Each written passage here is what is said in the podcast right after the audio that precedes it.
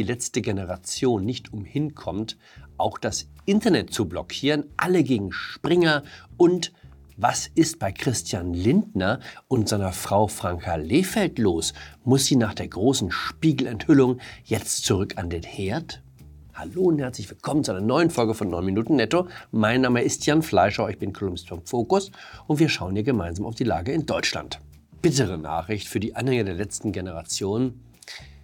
Die Unterstützung in der Politik schwindet, selbst die Grünen gehen auf Distanz. Vielen erscheinen die Methoden überzogen, Dazu kommt die Frage, ob sich die Bewegung eigentlich die richtigen Ziele vornimmt. Hier sehen wir, wie Aktivisten die Absperrung bei einem Autorennen in Berlin überwinden, um gegen den PS-Wahnsinn zu demonstrieren.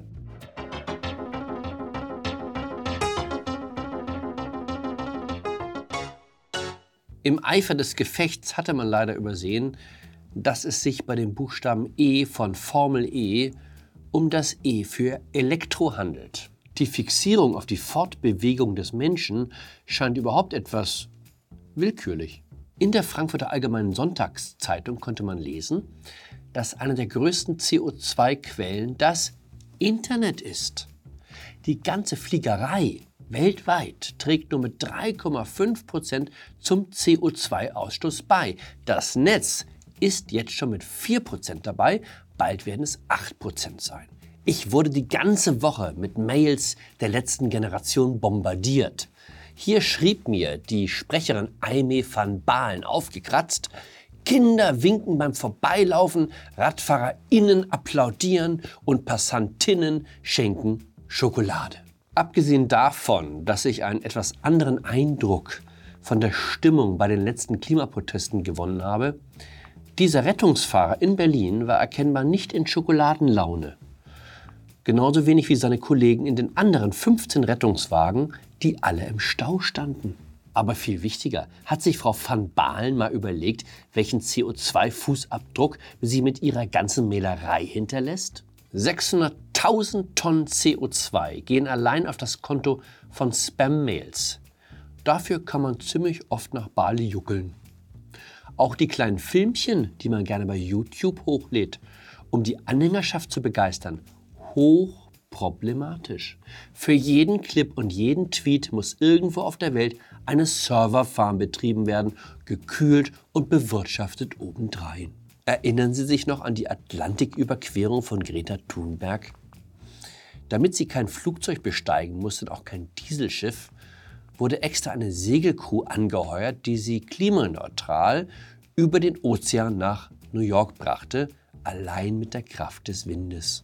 Ihre Rede vor den Vereinten Nationen in New York hat dann allerdings über Streamen so viele Emissionen verursacht wie 97 Transatlantikflüge.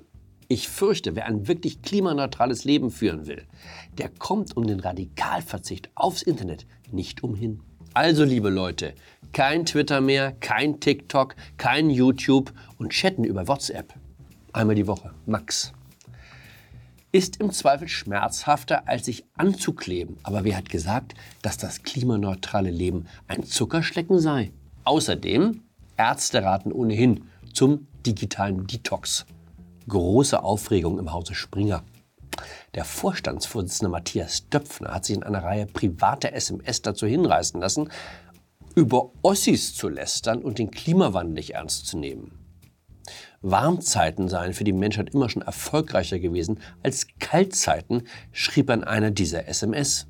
Ein Abgrund von Menschenverachtung tue sich auf, schrieb die Süddeutsche Zeitung. Auch beim Spiegel war man ganz schockiert. Dort hatte man sich den großgewachsenen Verlagsmanager immer als Schöngeist und Kulturmensch vorgestellt. Und nun das, so ordinär, so gewöhnlich.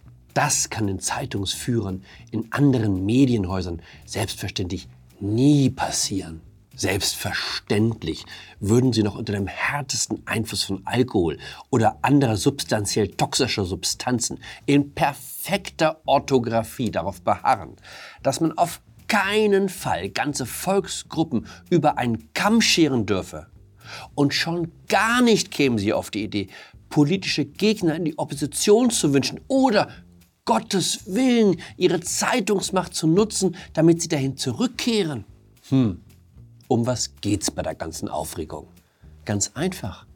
Es geht darum, das einzige Medienhaus in Deutschland, das verlässlich gegen Rot-Grün antritt, in die Knie zu zwingen. Springer ist die letzte publizistische Macht, die in der Lage und vor allem auch willens ist, dieser Regierung geschlossen das Leben schwer zu machen. Glaubt irgendjemand ernsthaft, es gäbe solche Aufregung, wenn Döpfner seine Redaktion dazu angehalten hätte, statt der FDP Annalena Baerbock zu unterstützen? Es heißt jetzt, das sei ein Tabubruch, dass ein Verleger seinen Blättern eine Linie vorgebe. Das können nur Leute behaupten, die gerade die Journalistenschule verlassen haben. Der Spiegel ist groß geworden, indem er Partei ergriff.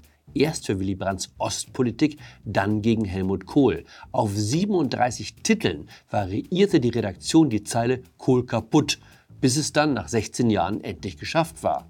Ich habe in meinen 30 Jahren beim Spiegel viele Ressortleitersitzungen mitgemacht. Lassen Sie es mich so sagen. Auch nach 1998, dem Jahr des Kohlsturzes, wurde dem Kampagnenjournalismus nicht abgeschworen. Fragen Sie mal Gerhard Schröder. Erst als Angela Merkel in der Flüchtlingskrise zur Kanzlerin der Herzen aufstieg, wandelte sich das Blatt. Seitdem sieht man sich in der Hauptstadtredaktion als kritischer, aber konstruktiver Begleiter der Regierung. Daher auch die unfassbare Langeweile, die viele Artikel heute verströmen. Apropos Spiegel. Große Enthüllungsgeschichte über Finanzminister Christian Lindner und seine Ehefrau Franka Lehfeld. Frau Lehfeld nutze ihre Beziehung aus, um dem Sender, bei dem sie arbeitet, Gäste zuzuführen. Oppositionsführer Friedrich Merz, den sie für ein Interview angefragt hatte, war auf ihrer Hochzeit. Eine schlimme Verquickung von privatem und dienstlichem Interesse. Es hilft nichts, sie hätte ihren Moderatorenjob quittieren müssen, sagt der Spiegel. Oder wie man früher gesagt hätte, wenn der Mann Minister ist, muss die Frau doch nicht auch noch arbeiten? Auch ein anderes Power-Couple kommt im Spiegel vor, allerdings etwas kleiner. Das ist Patrick Greichen, Staatssekretär im Wirtschaftsministerium unter Robert Habeck. Aufmerksame Zuschauer dieser Sendung werden ihn wiedererkennen. Greichen ist der Vater der Wärmepumpe und der Erfinder des großen Heizungstauschprogramms, das ab Januar sehr viele Menschen in Deutschland sehr beschäftigen wird. Patrick Greichen ist nicht das einzige Mitglied der Familie Greichen, das im Wirtschaftsministerium tätig ist. Praktischerweise ist dort auch sein Schwager beschäftigt, ebenfalls als Staatssekretär. Seine Schwester wiederum arbeitet für eine grüne Lobbyfirma, die in engem Kontakt zum Ministerium steht.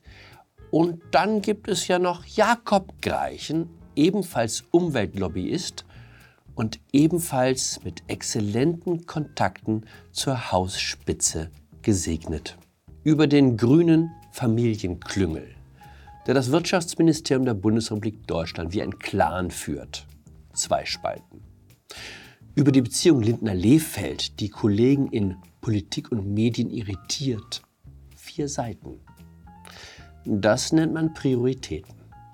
In dem Sinne. Bleiben Sie ausgewogen, bleiben Sie klimaneutral, bleiben Sie mir gewogen. Ihr Jan Fleischhauer.